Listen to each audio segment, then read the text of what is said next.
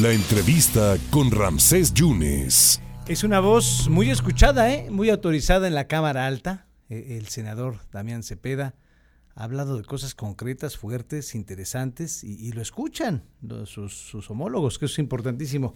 Y es que ya mañana, eh, senador, empieza esta convocatoria del INE que con lo que pudo, pudo realizar o va a realizar la convocación, la, la, la, revocación de mandato. Y, y, yo quisiera que, que, le comentaras al público algo que a mí me gustó muchísimo de lo que argumentó usted en septiembre pasado, de que ustedes sí le entran a lo de la revocación del mandato, pero que no se confunda la ciudadanía con ser ratificación o revocación. ¿Cómo lo está viendo, senador?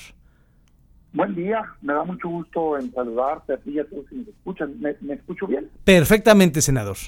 Ah, fíjate que sí, yo, yo, sé que llama la atención que desde la oposición, yo soy miembro del PAN, dirigente, senador, y ha habido posturas distintas, pues, ¿no? Muchos criticando la figura y demás. Yo, pienso distinto, respeto a quien piensa distinto, pero creo, estoy convencido que es algo positivo. A mí me gusta la figura, yo voté a favor, estuve en la mesa que generó, digamos, la reforma, y me gusta básicamente por lo siguiente, a ver, mi razonamiento es bien simple, muy elemental. Es quién pone a los gobernantes, quién los vota, pues la ciudadanía. Pues debería de poder quitarlos, así sencillo. O sea, si tú estás en un trabajo, el que sea, una empresa, y te contratan y no das resultados, te corren. Sí, claro. Porque es, o debe ser, en un gobierno pues sean miembros como una clase dorada, en donde nadie les pueda decir nada, y que te tengas que aguantar los seis años completos, si salió mal un gobernante, pues ni que fuera manda religiosa, pues no. si alguien no está cumpliendo, pues quítalo, sácalo, córrelo, que se vaya a su casa y elige a alguien más. Entonces, a mí me parece que la herramienta de revocación de mandato fortalece o empodera al ciudadano frente a su gobernante. Y en particular, visto para este caso, el presidente Andrés Manuel López Obrador de Morena, que digamos yo yo comparto la herramienta para todos, ¿eh? para presidente y para gobernadores, sí, sí, ¿cierto? Híjole, bien valdría la pena quitar a, bastantitos. Pero en el caso de él, del presidente López Obrador, eh, mi razonamiento y mi comentario a la oposición es el siguiente. Oigan, pues si todo el día estamos diciendo que es un desastre de gobierno, o sea, yo volteo y veo las cifras de economía, por ejemplo, y me doy cuenta que hoy, según datos públicos oficiales, 17 millones de mexicanos o no tienen empleo o están subocupados, es decir, trabajan menos horas al día o menos días a la semana de las que quisieran. Pero no hay recesión, dice el presidente, que no hay recesión, dice. Hombre, o sea, mira, claro que lo hay, porque técnicamente dos trimestres con caída lo hay, pero un día de la recesión, pues la gente lo resiente. Fíjate, él, él, su bandera principal decía primero los pobres. ¿Sabes que hoy en México hay más de 50 millones de mexicanos? Hoy, ¿eh? en el gobierno de Manuel López Obrador, no en el gobierno neoliberal del pasado, ahorita, más de 50 millones de mexicanos que no les alcanza lo que ingresan para comer y gastos básicos. En salud, no hay medicinas, no hay atención. De hecho, hay 35 millones de mexicanos que no tienen servicios básicos de salud. Y en este sexenio crecieron 15, pues. O sea, había 20 y creció a 35. En violencia hay más violencia que nunca. Entonces, yo lo que digo es, ¿y entonces por qué no lo quieres quitar? No, yo por supuesto que lo quiero quitar. Legalmente, o sea, si hay una herramienta legal para hacerlo, tómala en tus manos, decide el futuro del país, no te quedes cruzado de brazos, no te escondas atrás de un escritorio, de veras, de veras, yo respeto, pero no entiendo a quien desde la oposición no quiere luchar por cambiar este país. Senador, ¿se debe de ir el presidente? ¿Se debe de ir el presidente? ¿No debe de determinar? ¿Se debe de ir? Yo creo que sí. ¿Usted votaría por el sí, que, que se vaya? Sin duda alguna. Voy a votar porque se vaya. Y es mi derecho además, es una herramienta legal. Pero más allá del resultado, yo te diría lo siguiente, qué bueno que la gente tome el destino de México en sus manos. Y muchas veces yo escucho, es que no hay manera de ganar. Primero yo creo que sí, ¿eh? Porque la verdad es que el aliciente, o sea, es decir, el incentivo para salir a votar, lo tiene el que lo quiere quitar, no el que quiere que quede, ¿eh? Agua. El presidente creo que está haciendo un mal cálculo y se está basando en las encuestas de su popularidad, pero no todo el mundo va a salir a votar. En la consulta popular salió muy poca gente. Yo creo que si nos organizamos y salimos todos los que queremos que se vaya, sí le vamos pegando un sustote. Igual la ganamos Sí.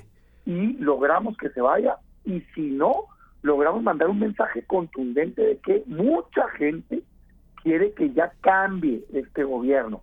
Y si no se logra quitar, pues hay que ser demócratas, respetar el resultado y trabajar más de cada 24. Pero ¿sabes qué es lo mejor de todo? Sí. Que no hay manera de perder, porque el, el resultado negativo, vamos a suponer que no se logra quitar. Lo peor que puede pasar es que el señor se quede hasta la fecha que ya se iba a quedar, pues. Entonces, ¿cuál es el problema? Pues Solo sí. se puede ganar en la revocación. Si logras la votación, Claro. lo quitas y empezamos el cambio para el país. Si no lo logras, pues se va a quedar de todas maneras Pues a sí. esa fecha. Entonces, yo no entiendo cuál es la resistencia y sí me gusta el Así es. ciudadano. ¿Qué me parece? Me parece que a la gente gobernante le da miedo que se empodere de los ciudadanos. A ver, ¿por qué no lo han regulado? Yo te preguntaría, ¿ya lo regularon en Veracruz? ¿Ya se puede hacer No, la revocación? en no, Veracruz? no, no, en Veracruz No, todavía no, no. Ah, pues si el miedo no anda en burro, como dicen. Pero yo les tengo una noticia a los ciudadanos de Veracruz. Sí. Aunque se aferren los gobernantes locales, ya nació el derecho en la Constitución Federal, entonces ya lo pudieran hacer. Entiendo que no se organizaron. Pero para la próxima lo van a poder hacer. Ese, ese es el asunto. Senador, para cerrar, eh, ayer eh, su compañera senadora Xochitl Gálvez presentó un punto de acuerdo, crear una comisión, una investigación en los Estados Unidos contra el hijo del presidente Andrés Manuel López Obrador. Entiendo que lo que va a hacer, o sea, lo que anunció mi compañera es que en efecto está proponiendo que se investigue el conflicto de interés no solo en México, sino también en Estados Unidos. ¿Por qué? Pues deben de saber que evidentemente aquí en México no va a pasar nada, pues no, la justicia tristemente pues está al servicio del poder. Pero lo que sí puede pasar es que Estados Unidos haga una investigación contra la empresa, porque la empresa esa cotiza en Estados Unidos. Y en Estados Unidos tienen reglas muy estrictas para evitar la corrupción, incluso en otros países. Es decir, hay leyes que les prohíben a sus empresas hacer actos de corrupción para ganar contratos, licitaciones y demás, y son muy castigados. ¿eh? Entonces, ella anunció que ese es el camino que va a tomar. Mira, yo sí creo, yo, yo suelo ser una persona que, que trata de no meterse con las familias de las personas que están en la función pública, porque pues yo digo, ¿y la familia qué culpa tiene, no? De que uno ande en política. Sin embargo, cuando se mezclan las familias con los intereses públicos, con contratos y demás, pues ahí se acaba ese respeto, ¿no?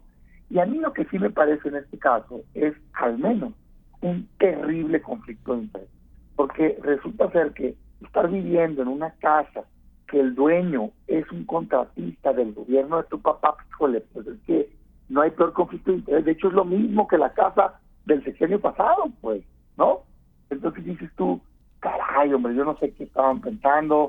Este, sí, definitivamente creo que se derrumba por completo todo el discurso de honestidad y creo que, la verdad, creo que esto lastima fuertemente al gobierno del presidente López Obrador, Sí. que su principal bandera, él quiere que sea esa, pero por todos lados le sale en español.